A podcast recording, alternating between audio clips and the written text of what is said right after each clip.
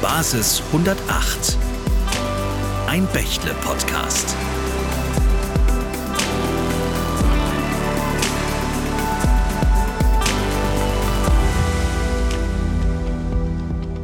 Hallo, liebe Hörerinnen und Hörer, herzlich willkommen zu einer neuen Folge Basis 108, dem Bächle-Podcast rund um die Digitalisierung mit mir, Jennifer Sarah Boone. Und heute bin ich quasi zu Hause, könnte man sagen, nämlich am Hauptsitz der Bechtle-Gruppe in Neckarsulm. Und vielleicht hört ihr es auch, um uns herum ist viel Leben, was ja auch mal wieder sehr schön ist. Hier spreche ich mit Professor Dr. Stefan Sütterlin, Cyberpsychologe an der Fakultät für Informatik der Hochschule Albstadt-Sigmaringen. Hallo Stefan. Hallo. Stefan, erkläre mir und unseren Zuhörerinnen und Zuhörern doch bitte zuerst mal, was macht denn ein Cyberpsychologe? Tja, also eine offizielle, verbindliche oder behördlich zugelassene Definition dafür gibt es eigentlich nicht. Äh, man könnte sagen, das ist jemand, der sich mit der Psychologie, das heißt also mit dem Erleben, Verhalten, Entscheiden, Denken, Problemlösen im Umgang mit oder innerhalb dessen beschäftigt, was wir Cyberspace nennen würden. Also alles im Umgang mit Computern, Internet, sei es zur Unterhaltung oder zur Arbeit. Der Begriff Psychologe, der unterstellt dabei so eine gewisse wissenschaftlich-methodische Ausbildung und systematische Herangehensweise. Und ja, so ganz typische Themen, also aus Lehrbüchern oder aus Studienrichtungen, die behandeln oft Themen aus dem Gesundheitsbereich zum Beispiel auch oder aus der Pädagogik. Medienpsychologie hat viel damit zu tun oder Fragen der Mensch-Computer-Interaktion. Wie, wie gehen wir mit Avataren um oder wie designen wir Computerspiele? Machen die eigentlich süchtig? Wie wirken sich die aus? Das sind alles so Beispiele für Fragen, aber eigentlich ist es kein fest definierter Begriff. Okay, alles klar. Das ist also ein recht breit gefächerter Bereich. Dann würde ich vorschlagen, dass wir ein paar Themen davon nacheinander angehen und fangen wir doch mit der Mensch-Maschine-Interaktion an. Was, was genau kann ich mir darunter vorstellen und warum setzt sich die Cyberpsychologie damit auseinander? Mhm. Also immer wenn ein Mensch eine Maschine das können wir jetzt ganz breit fassen, können wir auch Computer drunter fassen, also irgendein technisches Produkt äh, bedient, dann ähm, nimmt man ja Dinge wahr, man trifft Entscheidungen und äh, gibt Informationen zurück, also es werden Informationen ausgetauscht, ganz einfach. Und diese genannten Maschinen existieren ja aus einem bestimmten Grund, das heißt, wir designen die, um eine gewisse Funktion zu erfüllen, um eine Aufgabe auszuführen. Und Niemand wundert sich darüber, dass Ingenieure dabei beteiligt sind, diese Maschine zu designen und zu entwickeln. Insofern ist es eigentlich selbstverständlich, dass die andere Hälfte der Interaktion, also der Mensch, eigentlich auch jemand hat, den es gibt, der sich damit beschäftigt, wie dieser Mensch äh, die Interaktion wahrnimmt, wie man Entscheidungen dabei trifft, wie man effizient damit arbeitet. Und das wäre dann eben ein Cyberpsychologe. Gibt es dafür Beispiele? Also warum ist das so wichtig, dass sich jemand auch auf der Menschseite mit dieser Interaktion beschäftigt? Ein Beispiel wäre, dass ähm, wir im Umgang mit Systemen ein gewisses Vertrauen aufbauen müssen. Wenn wir zu wenig Vertrauen darin haben, dass das System zuverlässig arbeitet, dass es in meinem Interesse arbeitet und dass es fähig ist, dann werden wir zu wenig Vertrauen haben und werden es nicht ausreichend nutzen. Das Produkt wird weniger interessant für uns, es äh, hat uns weniger zu bieten.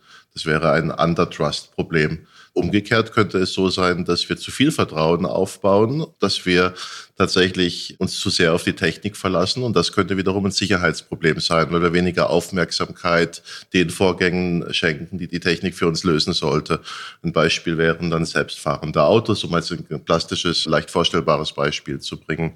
Da ist Overtrust natürlich ein Risiko und so ist es auch in allen anderen Bereichen. Und wie viel Vertrauen wir zur Technik aufbauen, das hat ganz viel mit einfachen Design Fragen zu tun, die schon in ganz frühen Schritten eigentlich mit reinkommen. Wie sieht das Produkt aus? Wie wird es bedient? Wie viel Feedback bekomme ich eigentlich? Verstehe ich das, was ich tue? Was für eine Kontrollüberzeugung erzeuge ich mit der Art und Weise des Feedbacks? Wird das meinem Kenntnisstand gerecht? Das sind so Beispiele, wo ähm, die menschliche Wahrnehmung des Produkts eigentlich darüber entscheidet, wie viel Vertrauen wir einem Produkt geben, zu viel oder zu wenig oder optimal. Und das hat Auswirkungen darauf, wie wir es benutzen, ob wir es überhaupt benutzen und was die Konsequenzen möglicherweise wären. Du hast ja am Anfang äh, erklärt, Mensch-Maschine-Interaktion. Das wird ja immer mehr. Computer werden immer leistungsfähiger. Früher hat man vielleicht einfach nur ein paar Daten eingetippt und jetzt haben wir diese Interaktion ja immer intensiver, ob das jetzt äh, Autos sind, wie, wie du es angesprochen hast, oder Kühlschränke oder was auch immer. Was macht das denn psychologisch mit uns als Menschen? Was das mit uns als Menschen insgesamt macht, ist natürlich eine ganz schwierige Frage. Alles, was Prognosen über die Folgen des bisher noch nicht Dagewesenen angeht, da bin ich also ganz, ganz vorsichtig, denn es gibt disruptive Technologien, wie wir es momentan erleben, die Konsequenzen haben werden, die wir uns jetzt nicht vorstellen können. Das ist klar. Aber es gibt schon einige Grundtendenzen, die ich mir gut vorstellen kann. Das eine ist die Frage, inwiefern wir ähm, Entscheidungen, die die Technik für uns trifft, Stichwort künstliche Intelligenz, eigentlich verstehen. In der Regel können wir nicht verstehen, wie sie dazu kommen, zu diesen Entscheidungen. Und deswegen haben wir sie ja auch, weil sie eben Entscheidungen trifft auf einer Datenbasis und mit Algorithmen, die wir gar nicht verstehen. Die Frage ist, äh, wie gehen wir eigentlich dann damit um, wenn diese Entscheidungen äh, kontraintuitiv sind? Das kann Gesundheitsfragen betreffen, das kann unternehmerische Entscheidungen betreffen. Also was ist die Akzeptanz von künstlicher Intelligenz oder von Entscheidungen, die getroffen werden? Was meinst du mit äh, kontraintuitiv? Hm, wenn wir beispielsweise eine unternehmerische Entscheidung treffen wollen, und eine gewisse Meinung dazu haben, was die richtige Option wäre, welche Entscheidung wir treffen sollten.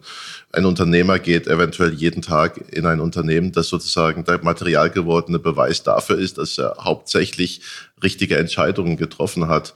Und wenn ich jetzt eine Technik habe, die mir Entscheidungen vorschlägt auf Basis von Big Data auf Basis von Prozessen, die im Hintergrund ablaufen, die ich überhaupt nicht menschlich nachvollziehen kann mit meinem Gehirn und die dem widersprechen, was ich für richtig halte. Wie gehe ich eigentlich damit um? Wie viel lasse ich mir sagen?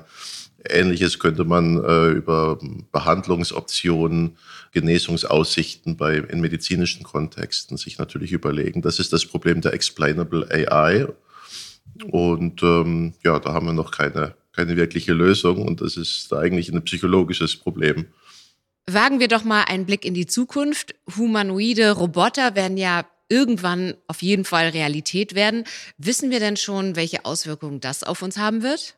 Eine Auswirkung, die es haben wird, ist, dass sie uns sehr viele Aufgaben abnehmen, deren äh, Fähigkeiten wir bisher ausgeführt haben. Und diese Fähigkeiten drohen wir natürlich zu einem gewissen Grad auch dann zu verlieren. Das kennen wir. Je mehr unser Auto eigentlich schon kann, desto weniger müssen wir selber tun, aufpassen und ähnliches. Das ist nicht neu. Es gibt sehr interessante experimentelle Studien zur äh, Human-Robot-Interaction, die geschaut hat, wie weit man eigentlich dazu gehen kann. Inwieweit können Roboter unsere Meinungen ändern? Inwieweit können sie uns beeinflussen? Inwieweit können Sie uns Informationen entlocken? Dazu gibt es sehr ähm, spannende Studien, die gezeigt haben, dass wir bereit sind, sensitive persönliche Informationen zu tauschen, die gegen uns verwendet werden könnten, um einen Cyberangriff vorzubereiten. Es gibt Beispiele wie ähm, ganze Gebäude geräumt wurden, weil ein sogenannter Evakuierungsroboter in einem falschen Alarm ähm, das ganze Bürogebäude eigentlich evakuiert hat und die Leute in eine Falle gelockt hat. Und das sind so Beispiele, wo Menschen anders gehandelt haben, als sie in jeder Fragesituation in jedem anderen Kontext glauben, dass sie gehandelt hätten. Also sie haben komplett anders gehandelt, als sie das von sich selbst erwarten würden. Und das zeigt eigentlich, dass da eine verhaltens- und kognitionssteuernde Möglichkeit erscheint, die natürlich andere, die Einfluss ausüben auf die Roboter, auch theoretisch ausnutzen könnten. Auf jeden Fall sehr spannend, auch ein bisschen erschreckend, würde ich sagen. Aber ich bin sehr gespannt, wo die Reise hingeht. Aber wenn wir jetzt von der Zukunft ins Hier und Jetzt zurückkehren, ja, die größten Auswirkungen auf Unternehmen haben natürlich aktuell vor allem Cyberangriffe. Aber bevor wir mit dir in dieses Thema äh, tiefer einsteigen, wollen wir uns erstmal einen Überblick verschaffen.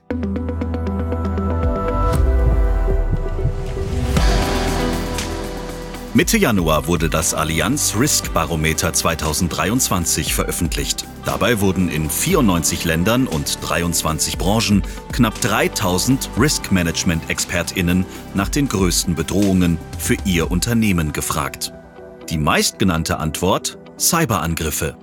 Das Bundesamt für Sicherheit in der Informationstechnik schreibt in seinem aktuellen Lagebericht, insgesamt spitzte sich im Berichtszeitraum die bereits zuvor angespannte Lage weiter zu und ergänzt, die Bedrohung im Cyberraum ist damit so hoch wie nie. Eine Erhöhung der Resilienz gegenüber Cyberangriffen ist daher eine Hauptaufgabe für alle beteiligten Akteure in Staat, Wirtschaft und Gesellschaft.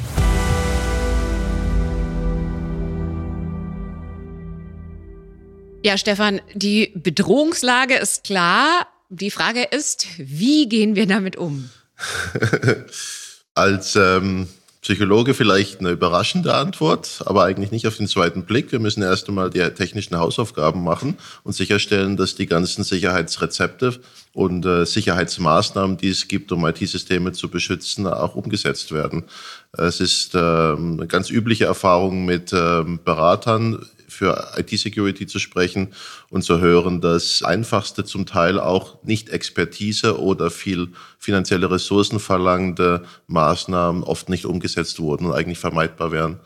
Das heißt, bevor wir über Dinge reden wie Awareness-Schulungen, Training oder ähnliches, ist es extrem wichtig, dass wir die Technik dem äh, Menschen anpassen und nicht den Mensch versuchen, der Technik anzupassen, weil das ist eben nur zu einem kleinen Teil, zu einem wichtigen, aber trotzdem sehr überschaubaren Teil möglich. Deswegen müssen wir das, die Möglichkeit für Menschen, Fehler zu begehen, äh, reduzieren. Und das tun wir durch diese einfachen Sicherheitsmaßnahmen. Also Beispiele, wir sollten keine Passwortanforderungen machen, die ein menschliches Gehirn eigentlich gar nicht erfüllen kann. Wir sollten Zwei-Faktor-Authentifizierungen als Standard einsetzen.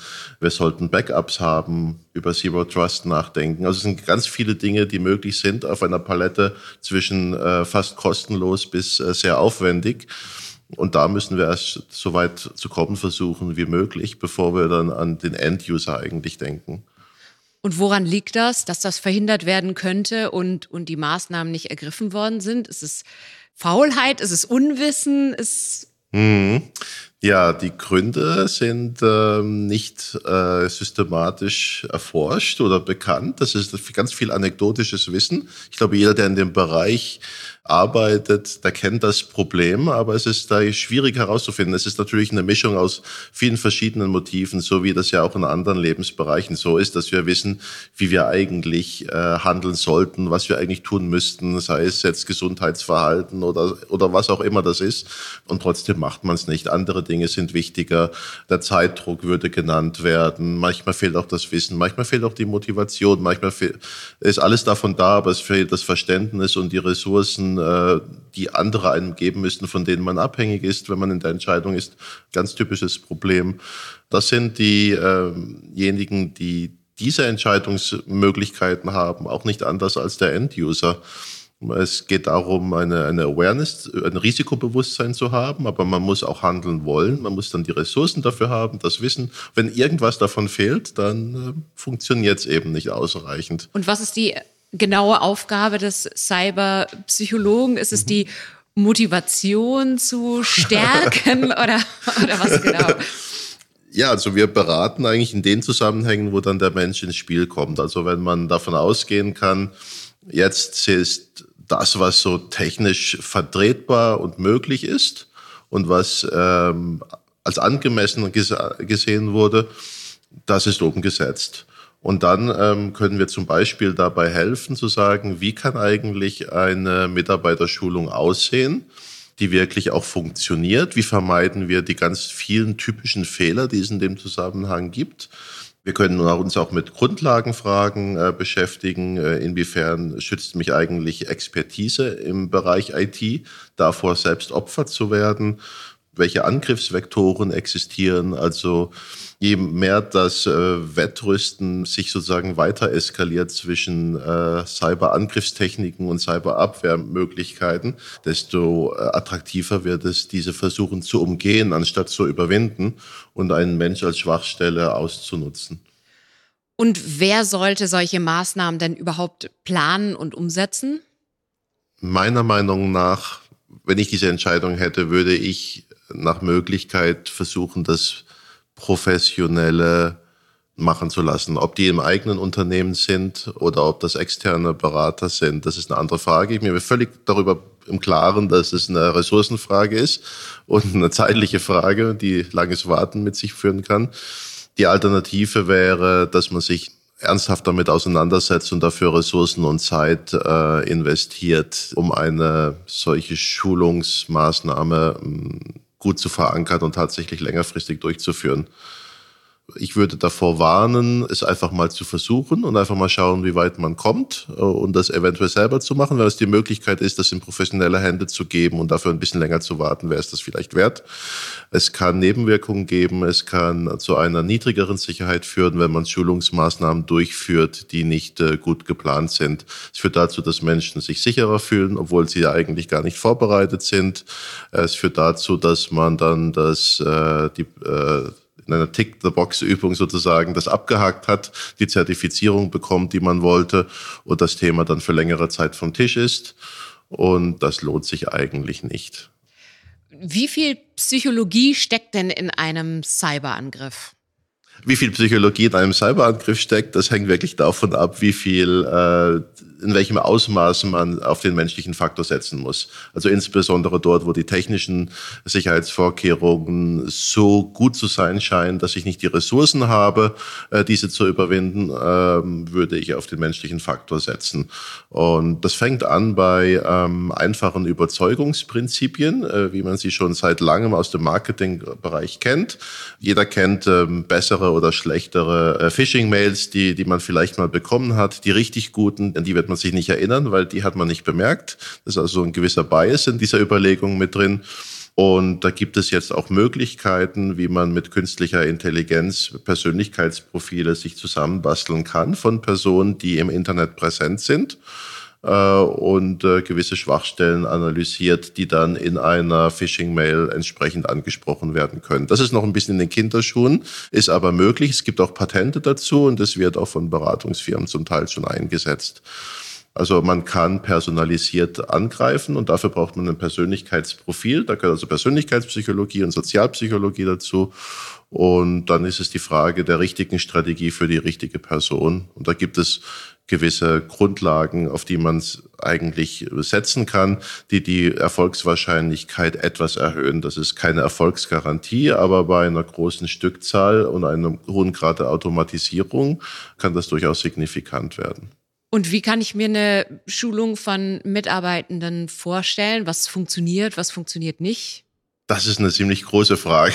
Okay. Das, ist eine ganze Reihe von Antworten allmöglich. Aber so zusammengefasst ist es so, dass wir Awareness erzeugen und äh, das Problembewusstsein, das wir erfolgreich erzeugt haben durch Informationsmaterial, vielleicht einen coolen Lifehack oder ähnliches oder eine Phishing-Simulation, dass das dann sich quasi automatisch, so wie in anderen Lebensbereichen auch, Zwinker, Zwinker, äh, quasi sich umsetzt in äh, Dinge wie, ich möchte mich jetzt auch anders verhalten und dann werde ich das tun. Also die Intention wird zu Verhalten und die wird dann zu dauerhafter Gewohnheit. Weil das ist ja das, was ich erreichen muss. Wenn ich nicht dauerhafte Gewohnheit erzeugt habe, oder verändert habe, dann habe ich ja überhaupt keinen Gewinn. Wenn überhaupt, dann einen sehr, sehr kurzfristigen. Das reicht für eine Zertifizierung, kein Problem, aber es macht ja mein Unternehmen nicht sicherer. Und das ist das, was ähm, zusammengefasst eigentlich das Hauptproblem ist, dass wir bei ganz vielen Schulungen, die wir so von außen beobachten oder sehen, man immer noch davon ausgeht, dass der große Schwerpunkt auf der Awareness liegt und dann sollten die Leute da rausgehen und sagen, okay, dann weiß ich jetzt, was gut für mich ist. Es hält mich ein bisschen von der Arbeit ab, macht mich langsamer, ich muss mehr aufpassen. Und das mache ich ab jetzt dauerhaft, so ohne weiter erinnert zu werden. Das geht natürlich nicht, das versteht auch jeder sofort, der es hört. Und trotzdem ist das überraschenderweise immer noch häufig gängige Praxis. Okay, das ist ja ein Beispiel dafür, was nicht funktioniert. Mhm. Jetzt würde ich gerne wissen, was, was funktioniert mhm. denn oder was kann funktionieren im besten Fall? Da gibt es verschiedene Ansätze, die man gleichzeitig gehen kann. So ein wichtiger Ansatz wäre zum Beispiel zu schauen, wo das individuelle Problem liegt. Wenn man jetzt hört Individualisierung, das Training soll individualisiert werden, sodass ich nicht gelangweilt oder überfordert bin. Denn dann gehe ich nicht hin bleibt auch nichts hängen. Das ist klar. Dann denkt man sofort, oh, Individualisierung, das kostet ja extra Zeit. Die Ressourcen haben wir gar nicht. Soll jetzt jeder seinen eigenen Lehrplan bekommen von allen 10.000 Mitarbeitern? Das ist natürlich unrealistisch. Äh, praktisch gibt es schon jetzt ähm, Assessment-Instrumente, also sehr kurze ähm, Fragen, Testfragen, Die kosten nicht wahnsinnig viel Zeit und die sind validiert. Es ist in dem Fall ein Beispiel ein Instrument von der Universität von Adelaide äh, aus der IT-Security dort. Und die haben zum Beispiel geschaut, was sind eigentlich dann die Komponenten dafür, dass ich mich dauerhaft gewünscht verhalte. Ähm, ich muss Wissen haben, also Wissen über das Problem. Ich muss eine Einsicht haben, dass es ein Problem ist. Ich muss wissen, wie ich mich schütze. Also zum Beispiel, wie kann ich eigentlich meinen Bildschirm sperren? Welche Tastenkombination benutze ich da? Ganz einfaches Beispiel. Oder wie erkenne ich eine Phishing-Mail und solche Dinge. Dann muss ich die Intention haben, weil ich könnte ja das Problem Bewusstsein haben. Ich könnte auch das Wissen haben, was ich tun müsste, aber mich trotzdem dagegen entscheiden, weil ich mich entscheide, dass es mich zu sehr von der Arbeit abhält und dass ich das nicht priorisieren kann. Das ist eine absolut nachvollziehbare Logik äh, dahinter, weil ich ja kein persönliches Risiko habe in den meisten Fällen, dass ich Opfer werde.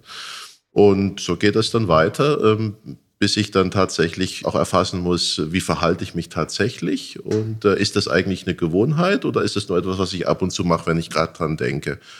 Das sind jetzt so ein halbes Dutzend Komponenten und wenn ich da fünf Fragen jeweils habe, dann habe ich einmal zwar Zeit investiert, aber ich kann etwas da darüber aussagen, wo diese Person eigentlich ein Bedürfnis hat. Weil manche brauchen wirklich sozusagen die Angstinduktion in einem Lifehack zu sagen, was, jetzt habe ich doch fast gar nichts falsch gemacht, das könnte wirklich passieren, das habe ich jetzt echt mal hier erlebt, das war wirklich eindrücklich. Bei anderen würde ich genau das Gegenteil erzeugen, weil die dadurch gelernt haben, okay, es, äh, ich habe keine Ahnung, was der da gemacht hat. Aber ähm, ich, ich check das hier eh nicht. Also ich kann da eh nichts machen. Ich, ich habe nichts mit IT zu tun. Und wenn man diese Dinge ein bisschen auseinanderdröselt und der eine braucht ein bisschen mehr Information, der andere braucht nur Übung, der nächste muss nur regelmäßig getestet werden und nicht das äh, online, also digital gestützt sozusagen individualisieren. Das ist dann technisch gut umsetzbar. Dann habe ich insgesamt viel weniger Exposition zu Trainings, aber ich habe das erhalten, was ich wahrscheinlich auch für interessanter halte, weil es mich da abholt, wo ich ein Defizit habe. Spielt Gamification da auch eine Rolle? Und vielleicht kannst du kurz erklären, mhm. was das ist? Gamification, also das spielerisch machen, das Einführen von Spielelementen, etwas, was normalerweise langweilig wäre, um intrinsische Motivation zu erzeugen. Das ist ein sehr beliebter Mechanismus, um ähm, Menschen oder Kunden sozusagen zu binden und zu Verhaltensweisen zu bringen, die gewünscht sind.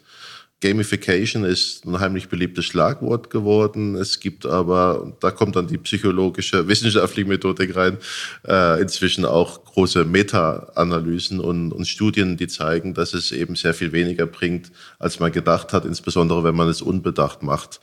Gamification kann Spaß machen, sich mit anderen zu messen, zu vergleichen, seinen Fortschritt bei etwas zu sehen aber die meisten legen viel weniger Wert auf einen virtuellen Pokal oder einen tollen Sound, als man das annehmen würde. Mhm. Also man muss sicherstellen, dass die Leute, für die es gedacht ist, tatsächlich auch ähm, sich nicht veralbert fühlen, sondern ernst genommen fühlen. Und da kann man ganz schnell ein bisschen zu stark übertreiben. Also da ist manchmal weniger tatsächlich mehr. Mhm. Du beschäftigst dich ja auch in deiner Forschung damit, was denn in einem Unternehmen passiert, wenn es angegriffen worden ist. Kannst du uns da einen Einblick geben? Also wir beschäftigen uns mit der psychologischen Seite von äh, Incidence Responses. Allerdings haben wir das weniger bei Unternehmen als mehr so im äh, militärischen Cyber Defense Kontext gemacht. Und da ist vieles ähnlich, aber manches auch noch ein bisschen anders. So ein Thema, was da wichtig ist, ist die Frage der Kommunikation der Cyberbedrohung. Das ist ein wichtiges Thema, das man aus anderen Bereichen zunächst kennengelernt hat. Beispiele sind die Luftfahrt oder die Akutmedizin. Das ist im Falle eines Cyberangriffes häufig so äh, beim Militär, dass wir eine Hierarchie haben, einen sogenannten Hierarchiegradienten. Also wie stark ist diese Organisation hierarchisch strukturiert? Je stärker die Hierarchie strukturiert ist, desto weniger kritische Informationen oder Feedbacks gibt es von unten nach oben. Das kennen wir alle. So kamen wir zu Checklisten in Flugzeugcockpits oder im Operationssaal, weil dann ist es erlaubt, sogar Pflicht, dumme Fragen zu stellen. Hat jemand die Tür zugemacht, so scherzhaft gesagt weil irgendwann wird es nämlich sonst vergessen. Und damit legitimiert man äh, einen Informationsaustausch, der im Prinzip sehr wichtig sein kann. In so einem Cyberangriff haben wir sehr oft damit zu tun, dass wir einen technischen Experten haben, also einen Cyberoffizier in diesem Kontext, der ein technisches Problem erkennt und dessen Entscheidungen aber auf strategischer Ebene von einer anderen Person getroffen werden müssen. In unserem Kontext wäre das vielleicht ein Unternehmer, in anderen wäre das vielleicht ein Offizier. Und diese Personen haben nicht das technische Wissen, was ihnen da verklickert wird. Also wie erkläre ich eigentlich etwas, was so technisch ist, dass die andere Person das nicht verstehen würde, aber die andere Person muss die Entscheidung treffen auf dieser Informationsgrundlage. Das heißt, alles, was ich jetzt sage, ist das, was diese Person weiß und auf dessen Grundlage sie entscheiden wird. Es ist also ganz, ganz wichtig, wie ich sage, weil ich Dinge auf verschiedene Art sagen kann, ohne mir dessen bewusst zu sein und damit ganz andere Implikationen auslöse. Äh, ich muss also entscheiden, was ich weglasse, weil die Person es eh nicht verstehen würde. Ich muss priorisieren. Priorisieren heißt ja weglassen äh, letztlich. Und ähm, da muss ich eigentlich Entscheidungen vorwegnehmen, die jemand anderes mit einem viel breiteren Verantwortungsbereich braucht. Und das ist eine sehr große Verantwortung. Und äh, sowas kann man trainieren. Man kann Menschen in menschliche Fehler sozusagen hineinmanövrieren, in Übungen und äh, dann später darüber so reflektieren, dass man etwas daraus gelernt hat und seine Performance insgesamt erhöht. Mhm. Einer, der häufig in Unternehmen ist, die angegriffen worden sind, ist Niklas Keller, Head of Cyber Defense bei Bechtle. Und mit ihm haben wir gesprochen und zwar über ganz konkrete Situationen beim Kunden.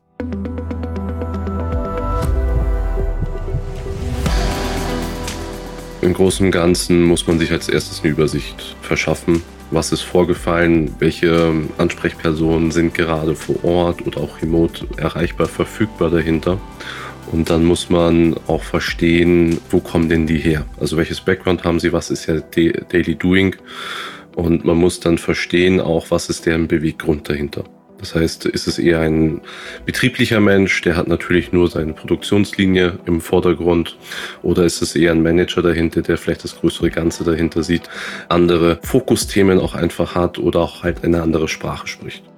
Also es ist ganz wichtig dahinter, selber nicht emotional zu provozieren oder Unruhe in das Ganze hineinzubringen, in diese Krisenstimmung, die man dahinter hat oder in dem Unternehmen besteht, sondern dass man hier ruhig bleibt, unter anderem sehr genau zuhört, ja, sich in die Person hineinfragt, versteht, was ist deren Beweggründe dahinter, aber auch das richtige Gespür zu haben, schafft es dieser Mensch dahinter denn überhaupt noch oder ist er schon emotional, körperlich so am Ende, dass, was wir vor fünf Minuten miteinander gesprochen haben, er schon wieder vergessen hat und eine komplett andere Richtung abbiegt und auf einmal über ein komplett anderes Thema spricht, was gar nicht zur Sache tut oder von der Priorität ganz, ganz am Ende steht. Und da muss man die Leute dann schonend oder auch sehr direkt dann wieder steuern, zu sagen, hey, das ist zwar wichtig, aber lass uns das doch bitte nach hinten priorisieren. Wir haben gerade aktuell das Problem und wir müssen dafür eine Lösung finden. Stefan, ein wichtiger Punkt beim Umgang mit Cyberattacken betrifft auch die Unterschiedlichkeit von Organisationen. Du hast ja schon gesagt, es gibt äh, die Situation, die Unternehmer betreffen, die einen Offizier betreffen können. Du hast zum Beispiel für das norwegische Militär gearbeitet. Worauf gilt es denn dort zu achten? Das, was die Forschung beim Militär interessant gemacht hat, ist, dass wir die Möglichkeit hatten, Trainingsszenarien selbst mitzudesignen, als sogenannte Cyber Defense Exercises und da spezifisch äh, Probleme auch zu setzen und Daten zu erfassen, die in einem tatsächlichen zufälligen Cyberangriff ja eigentlich so ähm, nicht möglich wären, weil die unvorbereitet sind und normalerweise mit Überraschungen kommen oder auf einer anderen Zeitskala passieren. Äh, und so haben wir alles äh, komprimiert, zum Beispiel so eine Übung von einer Woche Dauer. Und da haben wir die Möglichkeit, diese Kommunikationsabläufe zum Beispiel uns anzuschauen. Wir können zum Beispiel sehen, wie interdisziplinäre äh, Kommunikation schiefgehen kann, wie man sie effizienter machen kann, wie so ein Situational Report, so ein SITREP aussieht, wenn man sich gegenseitig brieft, wie die Kommunikation mit anderen Truppenteilen, die nichts mit Cyberabwehr zu tun haben, aber die direkt von diesem Wissen betroffen sind deren Netzwerke ja auch kompromittiert werden könnten, ähm, wie diese Interaktion stattfindet. Wir ähm, verführen die Menschen zu logischen Fehlern, die Menschen normalerweise machen. Es ist zum Beispiel und schauen, wie sie reagieren und wie wir daraus lernen können. Ein, ein, ein, zwei Beispiele wären, zum einen könnte man einfach mal einen Tag einfach gar nichts machen. Das haben wir auch mal gemacht. Da ist das Red Team, also das die Angriffe steuert, macht einfach nichts. Die essen vielleicht Pizza oder schauen sich das an. Und die anderen sitzen da äh, vor einem riesigen Berg von Daten und in der festen Erwartung, dass jetzt was passieren müsste, dass sie irgendwas übersehen hätten. Und dann haben wir Effekte, die wir immer haben, wenn wir viel genug White Noise senden, also in zu großen Datenfluten sehen Menschen Muster. Sie bilden Hypothesen, sie haben Theorien. Irgendwo wird eine Hypothese vertreten, die glaubhaft ist, von einer Person, die einflussreich in der Gruppe ist. Und dann wird diese Person ähm, entscheiden, dass es ein mögliches Szenario ist. Und dann sucht man nach einer Bestätigung. Wir suchen ja nach Bestätigung für unsere Annahmen. Wenn wir nämlich eine, eine Hypothese haben, die wir bestätigen möchten, und so sind wir ja gestrickt, das möchten wir eigentlich immer, dann finden wir bei einem großen Datenberg letztlich immer auch Hinweise, dass wir recht haben könnten. Und so bringt man Leute auf eine ganz falsche Fährte, weil sie in der Erwartung sind, dass etwas passieren könnte, obwohl eigentlich nichts passiert. Und sie sind viel gestresster als normalerweise, weil irgendwie es immer noch nicht so ganz aufgeht. Also das ist so ein Bereich, wo man auch mit solchen Dingen wie Honeypots, also Fallen und, und, und äh, Imitationen innerhalb eines Netzwerks arbeitet, wo wir rausfinden, ist es eigentlich effektiver, wenn man weiß, dass man möglicherweise getäuscht wird? Oder ist es eventuell so, dass man das eben nicht sagen sollte? Wie erklären sich äh, verlängerte Reaktionszeiten, falsche Schlussfolgerungen? Diese Biases, diese kognitiven Verzerrungen sind so erfolgreich, wenn man die Ingredienzen kennt und ein Szenario entsprechend designen kann, dass es auch vom äh, australischen Militär beispielsweise ein Handbuch gibt, äh, wie man Cyberattacken ausführt mit einer Maximierung der äh, psychologischen Elemente, um den Gegner zu verunsichern, um ihn in die Irre zu führen und so bessere Erfolgschancen mit der eigentlichen technischen Vorgehensweise ähm, zu bekommen. Du arbeitest ja auch im Expertenrat des European Security and Defense College der EU-Kommission. Was ist denn da eure genaue Aufgabe? In diesem Rat sind äh, ganz viele Institutionen aus EU-Mitgliedsländern und von den EU-Behörden vertreten und die decken so alle möglichen Bereiche der gemeinsamen Außen- und Sicherheitspolitik ab. Ein Bereich davon ist Cyber, da sind wir äh, dabei und wir speziell haben jetzt dort die Aufgabe, allen denjenigen, die äh, mit dem ESDC in Kontakt sind, über Kurse und Schulungen das Wissen zu vermitteln, wie sich eine gute IT-Security-Beratung von einer schlechten unterscheidet. Also es sind in der Regel Menschen, die mit Awareness-Trainings zu tun haben oder dafür verantwortlich sind, darüber Entscheidungen treffen und denen geben wir sozusagen eine Checkliste an die Hand und sagen, das sind jetzt Kriterien, da würde ich aufpassen. Das sieht super flashy aus, aber da habt ihr wahrscheinlich nicht viel davon. Äh, hier gibt es überhaupt gar keinen langfristigen Effekt. Hier wird gar nicht richtig das Problem erstmal ähm, beschrieben. Da wird gleich mal drauf losgeschult. Dort geht wahrscheinlich gar niemand hin. Ja, das stößt auf ganz positives Interesse. Das scheint eine große Nachfrage zu sein. Das ist ein relativ unkontrollierter Markt der überraschend wenig von so pädagogischen Grundlagen oder ja auch an Techniken ähm, profitiert. Es gibt aber auch sehr wiederum sehr seriöse und sehr gute Anbieter. Und damit die sich durchsetzen, da, da helfen wir so ein bisschen mit und ähm, schulen sozusagen die Kunden von einer neutralen, staatlich finanzierten, nicht gewinnorientierten Perspektive aus. Ja, lieber Stefan, vielen, vielen Dank für dieses tolle Gespräch und die sehr interessanten Einblicke in die Cyberpsychologie. War wirklich, äh, ja, super spannend, mit dir heute zu sprechen. Vielen Dank. Danke natürlich auch an euch, liebe Zuhörerinnen und Zuhörer, für euer Interesse. Und ich freue mich, euch beim nächsten Mal wieder begrüßen zu dürfen bei einer neuen Folge von Basis 108. Bis dahin, macht's gut. Basis 108 ein Bächle-Podcast.